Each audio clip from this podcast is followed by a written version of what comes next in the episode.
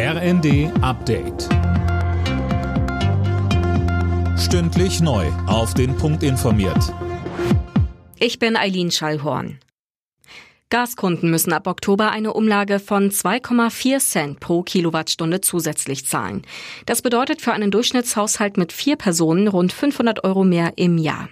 Bundeswirtschaftsminister Habeck verteidigte die Maßnahme gegen Kritik. Es gebe keine Alternative, um den deutschen Energiemarkt zu sichern. Außerdem sagte er, alle Maßnahmen, und das ist unbestritten, haben einen Preis. Aber sie führen dazu, dass wir weniger erpressbar sind und damit unabhängig von Russland über unsere Energieversorgung entscheiden können und damit letztlich auch außen- und sicherheitspolitisch souverän agieren können.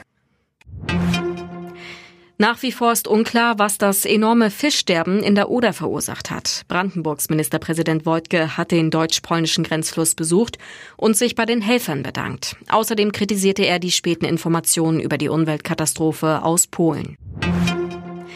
Menschen ab 60 Jahren sollen sich in Deutschland bald die vierte Corona-Impfung holen. Das steht in der neuen Empfehlung der Ständigen Impfkommission, berichtet die Bild.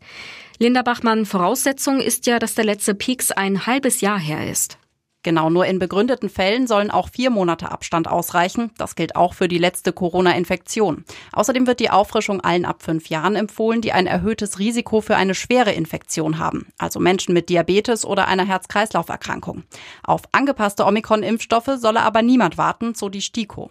Bisher wird die vierte Impfung nur Menschen ab 70 Jahren und Bewohnern von Pflegeheimen empfohlen. Das Bundesarbeitsgericht in Erfurt verhandelt heute über die Anrechnung von Quarantänezeiten auf den Jahresurlaub.